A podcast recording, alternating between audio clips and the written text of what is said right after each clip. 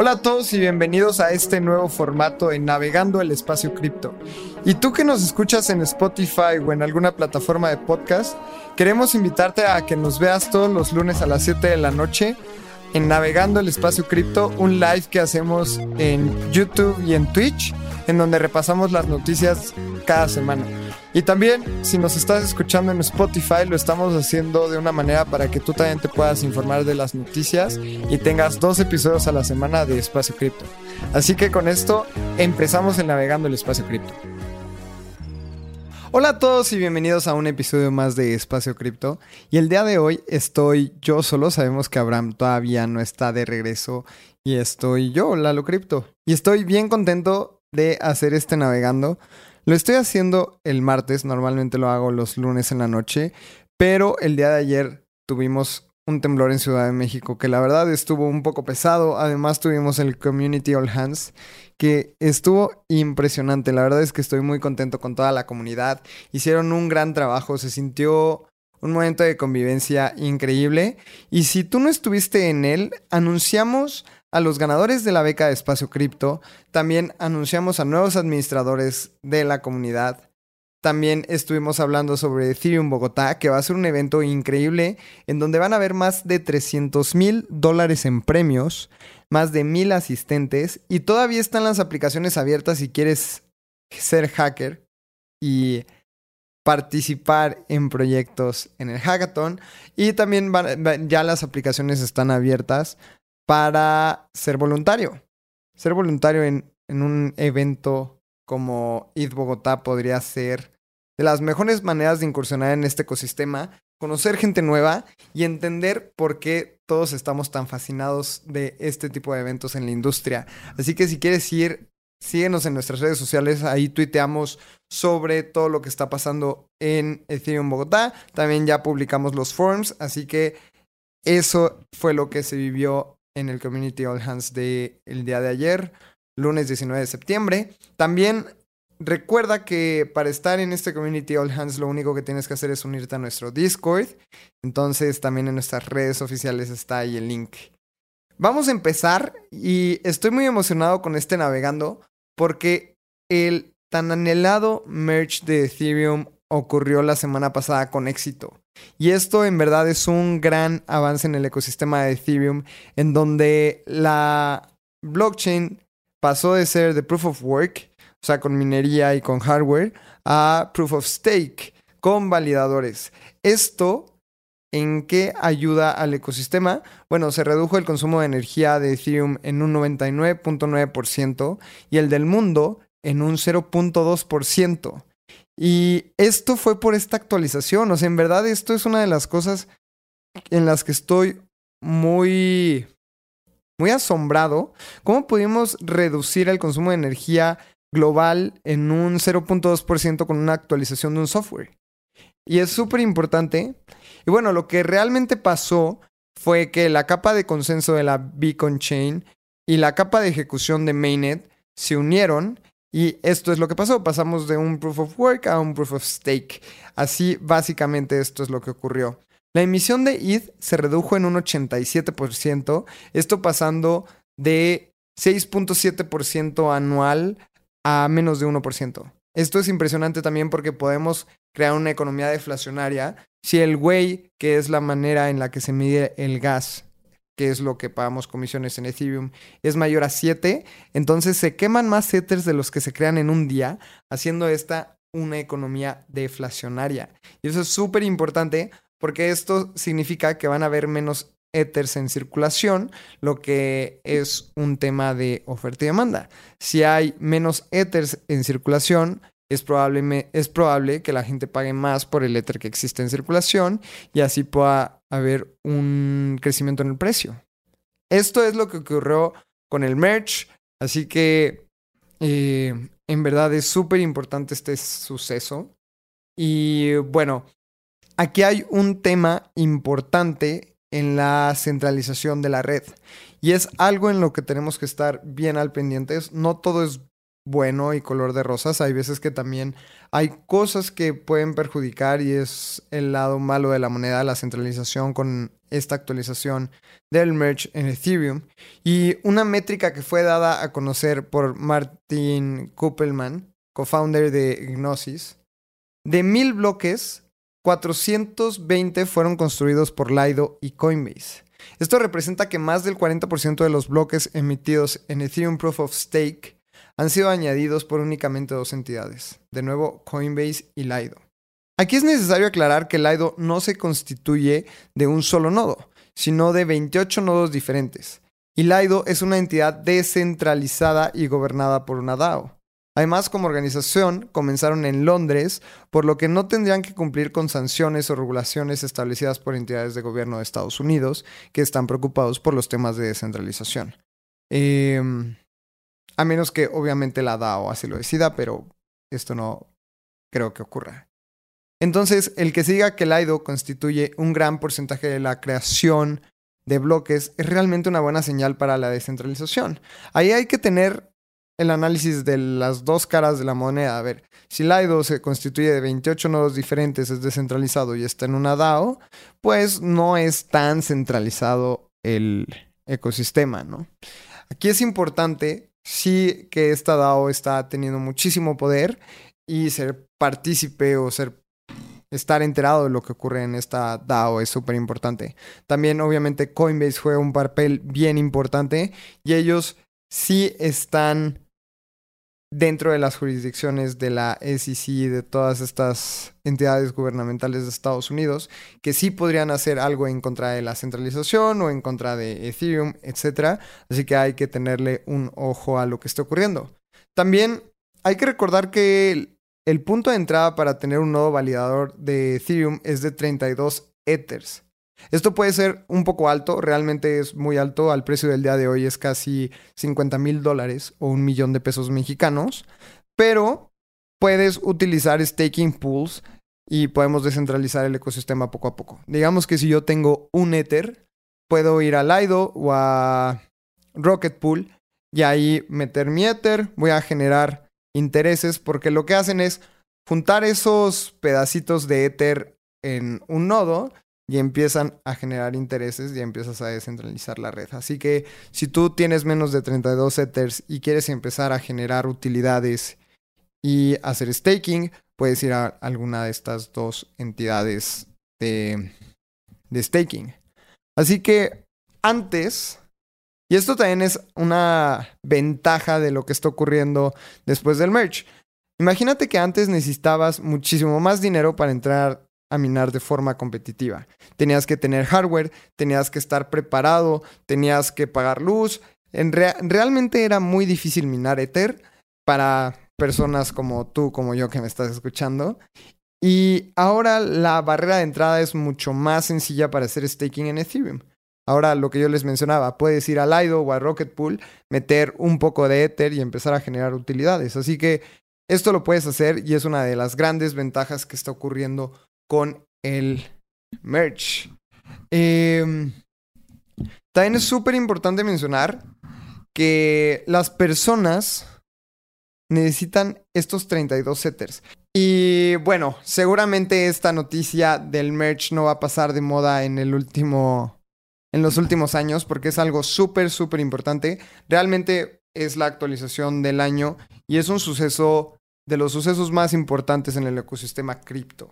Así que si lo presenciaste, muy bien. También ahí hay varios POAPs que están dando en las comunidades y puedes obtener el tuyo, de que viviste el merch y yo creo que estas son de las cosas que hay que celebrar. El equipo de Ethereum y los desarrolladores lo hicieron muy bien.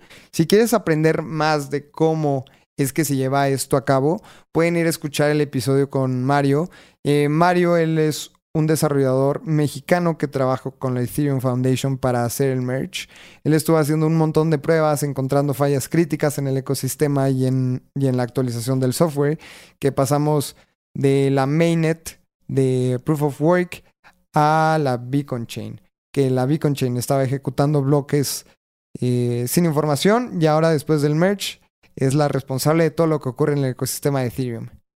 Ahora vámonos a una siguiente noticia, que esto también está muy relacionado con el merch, y es Ethereum W o Ethereum Proof of Work, Ethereum ah, POW. Es un hard fork que se hizo en la red de Ethereum antes de que cambiara su mecanismo de consenso, con la idea de mantener una red que aún se rigiera por el medio de la minería, por el Proof of Work. Así que el fork se hizo para tener una red todavía con mecanismo de consenso y se hizo una realidad. Hay un token ahora que está siendo vendido en diferentes exchanges como FTX y Bybit. Estos exchanges pues obviamente son súper grandes y han tenido un gran volumen. El precio después del fork estaba alrededor de 51 dólares. Al día de hoy está en 4 dólares. Ha perdido muchísimo su valor. Si tú tenías Ether en tu MetaMask o en algunos exchanges, es, probablemente, es probable que te llegue este airdrop. Y bueno, aquí tienes que dar de alta la blockchain, como si fueras a dar de alta una nueva blockchain en tu MetaMask, para poder ver esos tokens. Ahorita pues valen 4 dólares, entonces si tú tenías un Ethereum o un Ether que vale 1400 dólares, ahorita vas a tener 4 dólares más. Eh, en su momento, pues valían 50 dólares, que no es nada mal por un airdrop, pero también tenemos que ser súper conscientes que en ese momento la blockchain estaba pasando por momentos de alta volatilidad, eh, también muchos temas de hacks, etc. Entonces, la gente que no los movió, yo realmente no los toqué también. Eh, me fue bien, o sea, pasó el merge, lo celebré por 4 dólares por, por Ether no voy a hacer tanto y no voy a arriesgar mi dinero, pero si lo quieres hacer, esa es la manera de hacerlo. Esta nueva red eh, está siendo minada por muchos mineros de, que estaban minando Ether pre-merge y los mineros están ganando solo una décima parte de lo que ganaban con la red original, o sea que tampoco es un gran eh, negocio para los mineros. Además, hubo un retraso para lanzar la red de 8 horas y se cree que se debe a la mala organización y falta de herramientas. También, además de eso, el ID de red, que es el identificador único para cada blockchain, era alertado por Metamask, pues decía que estaban utilizando una red con otro símbolo y pues si hasta Metamask te está diciendo que no es una buena idea, probablemente no lo era. Esto quizás demuestra que es una iniciativa con poco futuro, pues iniciar y mantener una red no es barato ni sencillo y no se encuentran los incentivos y los grandes jugadores que tienen una red original como Circle y Tether, entre muchos otros. O sea, tú en esta blockchain no vas a poder encontrar USDC, no vas a poder encontrar USDT, no vas a poder encontrar DAI. Entonces, realmente no creo que esta blockchain tenga un gran futuro. Tal vez era momento de que algunos mineros hicieran unos dólares rápidos y dompearlos en el mercado. Porque obviamente si tienes mil Ethers y hay le ganas 50 dólares por Ether, pues va a ser un negocio al corto plazo y te vas. Y hay que tener muchísimo cuidado con estas cosas, porque esto pasa mucho en el ecosistema cripto. Así que no seas una de esas personas que piense que se va a hacer rica por comprar un token a 4 dólares el día de hoy y que después va a llegar a su máximo histórico. Es súper importante recordar que también el análisis fundamental es clave. Si tú ves que un proyecto tenga futuro desde un análisis fundamental, que sus tokenomics estén correctos, que hay un equipo detrás, entonces puede sonar mucho más inteligente la compra de este token. Pero si tú vas a comprar Ethereum POW porque piensas que va a regresar a su máximo histórico por obra de arte, pues no va a pasar y tienes que tener muchísimo cuidado al comprar este tipo de tokens que únicamente son especulativos. Eh, y bueno, ya para terminar con este rollo de Ethereum POW, está listado en FTX, está listado en Bybit, está listado en BitMEX y ha generado muchísimo valor porque también la volatilidad es muy grande, pero repito, yo creo que lo mejor es mantenerse fuera y no tocar este token hasta ver qué sucede. Y bueno, si ya un proyecto y un buen equipo lo toma, lo vamos a decir aquí en Espacio Cripto. Mientras tanto, yo creo que este es un token más para sacar unos dólares rápido por parte de, unos jugadores grandes. Vámonos a la siguiente noticia. Y es que Linux Foundation anuncia la Open Wallet Foundation. este sistema operativo llamado Linux anunció que va a crear una fundación de Open Wallet. Busca desarrollar software de código fuente abierto para apoyar la interoperabilidad para distintos casos de uso de carteras digitales. Y esto todo para, obviamente, interactuar con la blockchain. La Open Wallet Foundation es una idea de Daniel Gottschinder, CEO del startup yes.com, y buscan aplicar muy buenas prácticas para incluir seguridad y privacidad en estas carteras. A mí me gusta mucho la idea porque sabemos que Linux Foundation está detrás de este gran sistema operativo que todos los desarrolladores y desarrolladoras aman y saben hacer muy bien las cosas. O sea, realmente son muy buenos desarrolladores, van a estar muy bien mentoreados y me encanta que hayan más opciones de wallet que solo Metamask. En los últimos días y meses he utilizado Serion, por ejemplo, y se me hace una wallet súper interesante que tiene un muy buen, una muy buena experiencia de usuario. La interfaz es bonita, tiene aplicación, entonces yo estoy utilizando cada vez menos Metamask. Y me gusta también ver que fundaciones tan serias como Linux están haciendo otras fundaciones como Open Wallet para competir en este mercado y también hacerlo más enriquecedor para todos. O sea, en verdad, cuando hay competencia, el único favorecido es el usuario final. Eh, así que la Linux Foundation anuncia esta Open Wallet Foundation y bueno, es, es importante mencionar que la Open Wallet Foundation no busca publicar una cartera por sí mismos, más bien la meta es construir el motor base, que digamos como el backend, etcétera, para que otros puedan construir carteras a partir de este.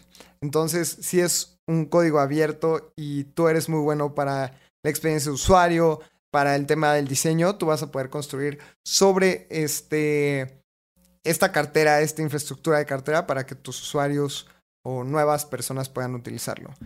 Estas carteras pueden funcionar con otras sin importar quién esté prestando su servicio y tal como los correos electrónicos son interoperables. O sea, tú puedes migrar tus llaves privadas de Metamask a estas nuevas wallets que van a salir, de estas wallets a Metamask, etc. Y esto es ayuda muchísimo a que no solo te tengas que casar a una. Y esto es obvio. Este tipo de wallets son non-custodial, en donde si tú pierdes tus llaves privadas, no vas a poder marcar al Customer Support de Metamask, así que ten muchísimo cuidado cómo las cuidas. Vámonos a la siguiente noticia, porque esta está bien, o sea, creo que va a ayudar a la adopción masiva y este tipo de noticias siempre suma, y es Starbucks Odyssey. La semana pasada, Starbucks anunció oficialmente el lanzamiento de Starbucks Odyssey, la incursión de la compañía dentro del ecosistema Web3. El programa va a combinar su sistema de lealtad con una plataforma de NFTs que desbloqueará experiencias y beneficios exclusivos. Entonces, si tú utilizas y vas muchísimo a Starbucks, probablemente empieces a tener NFTs. Y esto va a ser en la, en la blockchain de Polygon. Así que ahí también tienen un gran punto la gente de Starbucks. Desde mayo, Starbucks hizo un anuncio que insinuaba su incursión en Web3 con un programa de NFTs. Em, pueden ser comprados y esto también los usuarios los van a poder comprar para acceder a experiencias exclusivas, descuentos, eh, tu cafecito en tu cumpleaños, hay cosas que siempre hace Starbucks, pero ahora lo va a hacer con NFTs. El programa busca que sus clientes sean más leales, obviamente es un sistema de lealtad, y van a tener acceso a mejores recompensas y construir una comunidad muy grande. O sea, ahora vamos a ver personas con sus fotos de perfil en Twitter y en WhatsApp, con su café de Starbucks y su NFT. Veamos qué ocurre en los siguientes meses. Y bueno, creo que también hay una declaración súper importante de Bradley Brewer, que es el CMO de Starbucks, y dice que no busca hacer de este proyecto algo secundario. En su lugar, busca un modo de usar la tecnología para mejorar su negocio y expandir su programa de lealtad. Además dice que el programa va a utilizar tecnología Web3, pero que los clientes no necesariamente sabrán que están interactuando con dichas tecnologías. Y esto también lo hizo en su momento Instagram, por ejemplo, que ahora podemos subir nuestros NFTs y dice coleccionable digital, ni siquiera dice NFTs. Están dentro de la blockchain de Polygon, pero también puedes interactuar con la de Ethereum. Así que esto todo suma. Yo creo que todo este tipo de noticias son súper importantes para el ecosistema porque al final tu mamá, mi mamá, tu tío, tu tía, tu prima, tu primo, va a adoptar los NFTs de esta manera. Muy probablemente vaya a ser por un NFT que les dé Starbucks, por un NFT que vieron en Instagram y no va a ser porque leyeron el white paper de Ethereum o de alguna blockchain. Entonces, esto siempre va a ayudar va a llegar a un punto en el que va a ser muy normal para todos. Y mientras tanto, pues aplaudimos este movimiento de Starbucks en espacio cripto. los NFTs van a utilizar la red de Polygon, pero se van a poder comprar con tarjetas de crédito y débito, bajando obviamente la barrera de entrada. Esto también check para Starbucks.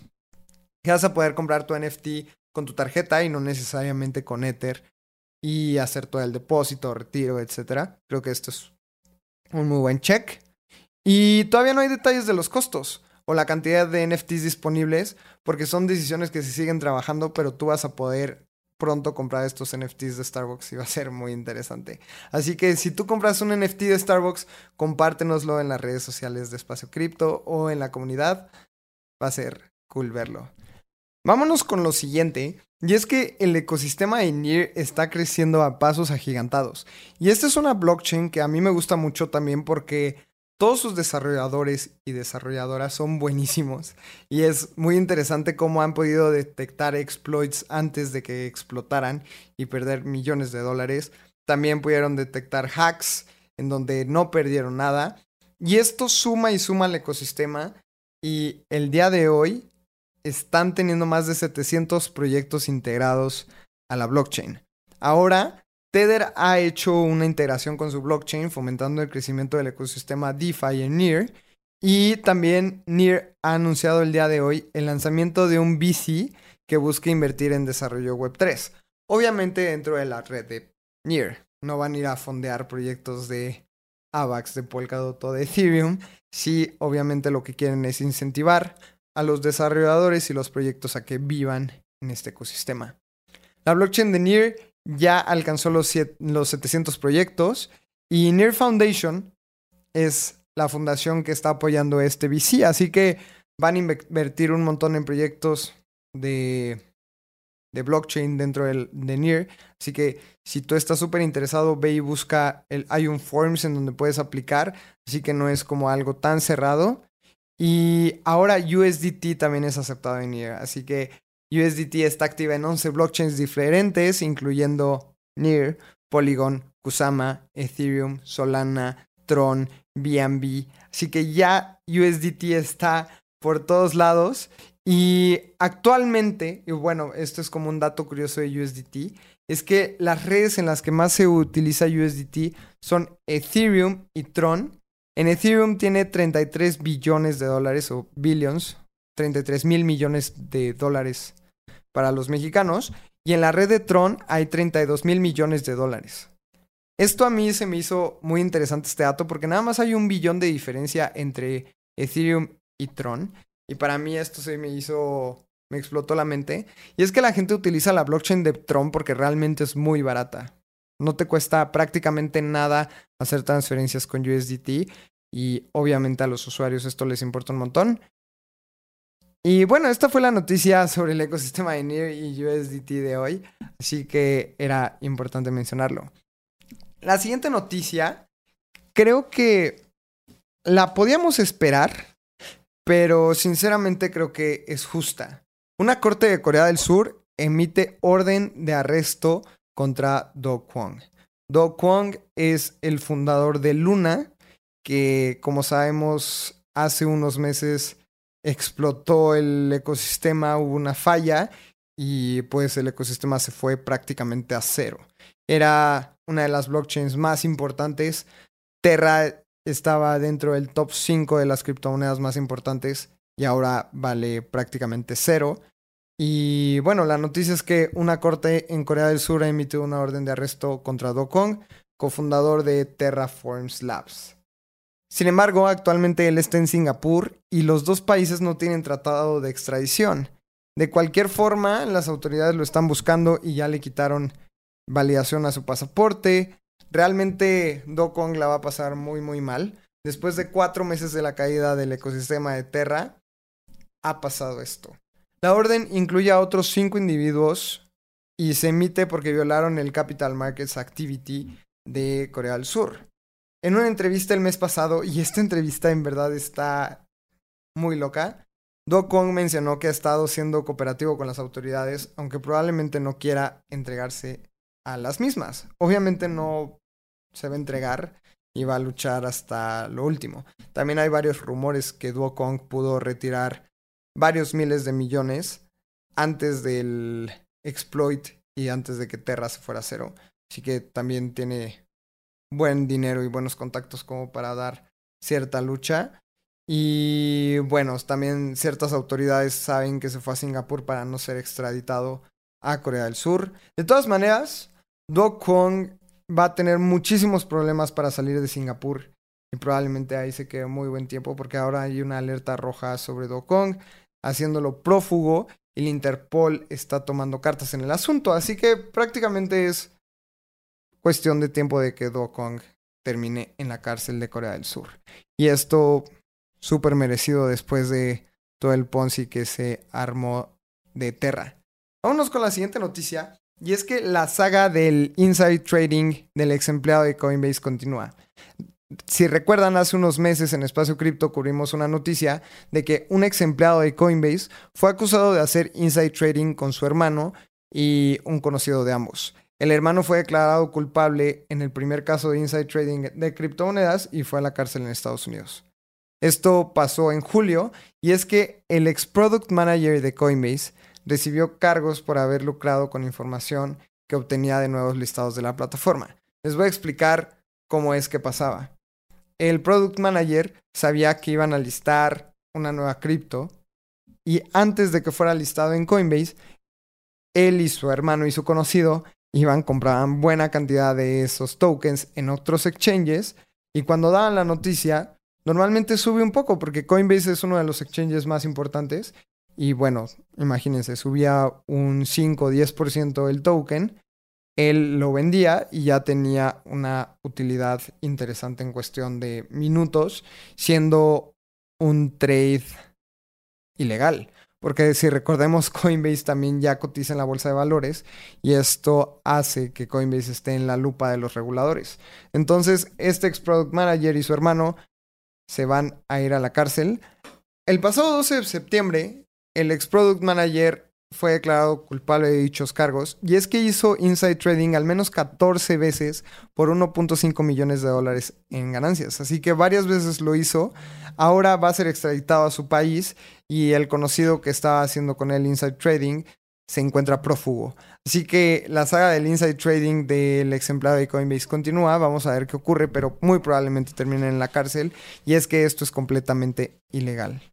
Vamos con la última noticia de este navegando. Sé que fue algo más corto, pero también muy conciso. Hay una nueva CBDC en Noruega. Y es que la CBDC de Noruega está avanzando súper rápido en su desarrollo. La semana pasada se publicaron en GitHub los primeros archivos de código fuente con los que se están probando la moneda. Y incluye herramientas de monitoreo de red y de resumen de transacciones y hay varios avances. Me gustaría hablar sobre las CBDCs y, es, y son estas Central Bank Digital Currencies en donde el ecosistema empieza a adoptar monedas de gobiernos.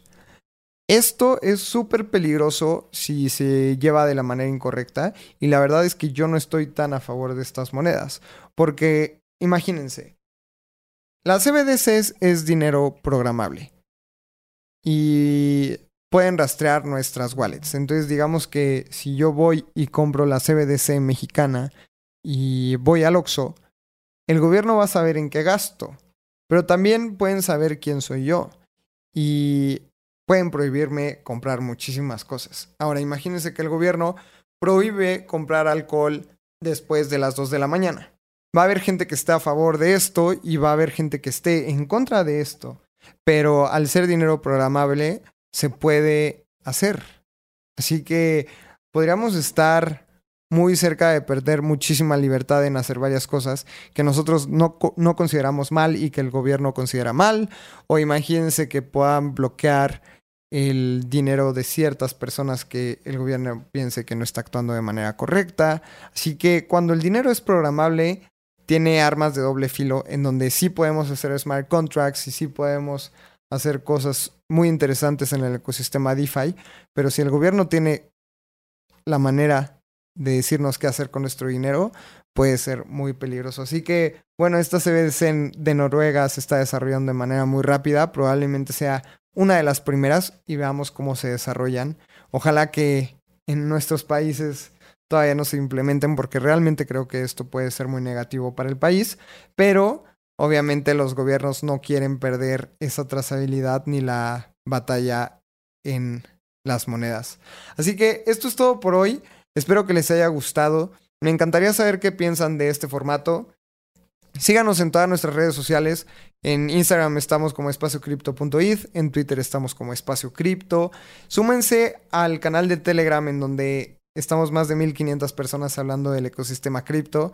También ahí está eh, los links a Discord en donde hacemos nuestro community all hands y tenemos canales por ciudad del país. Así que esto fue navegando el espacio cripto. Espero que te haya gustado. Yo soy Lalo Cripto, me puedes seguir como arroba Lalo Cripto. Y recuerden suscribirse a nuestro newsletter en donde publicamos tres veces a la semana cosas relacionadas al mundo cripto directamente a tu correo electrónico. También recuerda dejarnos un review en Spotify y Apple Podcast. Si te gusta Espacio Cripto, déjanos cinco estrellas, haznos saber en los comentarios. Esto nos ayuda un montón en el algoritmo. Así que ese es el último favor que te pido al día de hoy y nos escuchamos en el próximo episodio.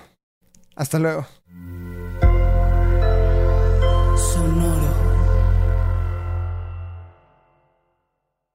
Este guion de Mundo Futuro lo escribió una inteligencia artificial. Imagina un mundo donde la tecnología se convierte en una extensión natural de nuestras vidas. Donde cada experiencia se eleva a niveles inimaginables de simplicidad. Un mundo donde los límites se desdibujan y las ideas se hacen realidad con un solo toque. El mundo cambiará más en los próximos 10 años que en los últimos 100. Yo soy Jorge Alor. Yo Mario Valle. Y yo Jaime Limón. No te pierdas Mundo Futuro, el principio del fin. Disponible en cualquier plataforma de podcast. Mundo Futuro. Mundo Futuro.